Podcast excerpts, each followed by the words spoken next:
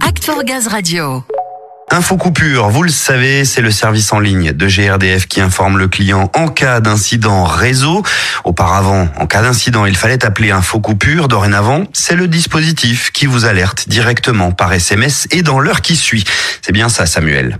C'est exactement ça, Ludo. Communiquer auprès des riverains lors d'incidents sur le réseau gaz, c'est un enjeu fort de GRDF. Pour appuyer cet objectif, le dispositif Info Coupure a été amélioré.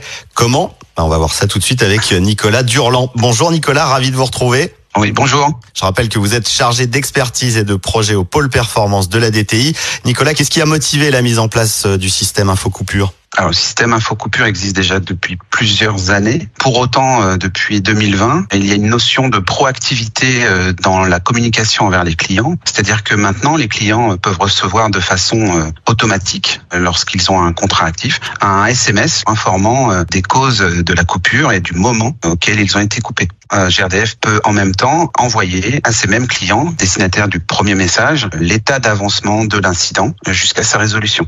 Très bien, c'est ce que disait Ludo en début d'interview. Dorénavant, c'est le dispositif qui vous alerte dans l'heure en cas de coupure et vous tient au courant quasiment en temps réel. Nicolas, le système info coupure, il est activé pour tous les incidents?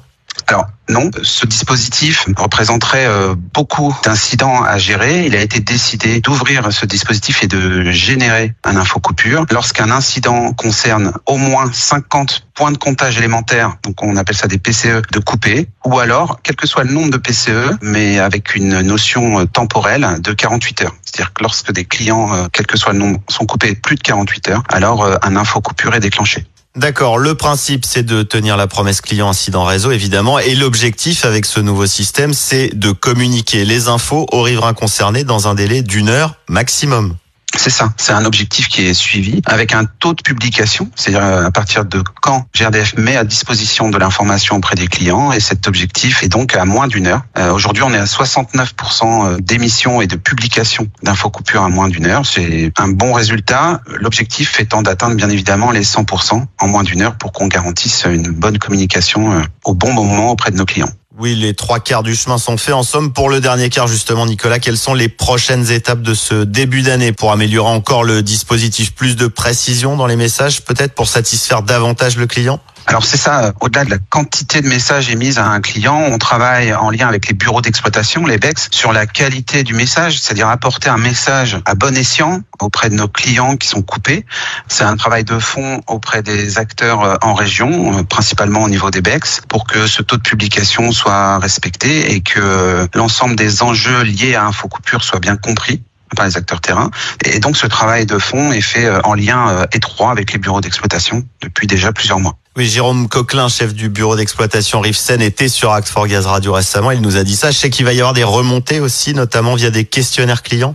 Alors effectivement, une enquête de satisfaction est euh, en cours trois bureaux d'exploitation euh, sont volontaires pour euh, émettre ces questionnaires à l'issue d'incidents, pour euh, recueillir les impressions en termes de communication et d'efficacité de la communication de la part de GRDF, ce qui, nous l'espérons, pourra dégager des axes d'amélioration et des axes de progrès dans nos pratiques ainsi que dans nos outils et dans la façon dont on communique envers les clients. Très bien. En termes de promesses clients, une mission remplie à 70%, c'est déjà un bon chiffre. Évidemment, l'objectif, c'est d'optimiser la performance pour atteindre les 100%. Et la DTI, les BEX et les acteurs en région y travaillent activement. Merci beaucoup pour toutes ces informations, Nicolas Durland. Merci à vous. Merci à vous. On retiendra donc que GRDF s'engage à communiquer auprès des clients concernés par une coupure dans un délai d'une heure maximum.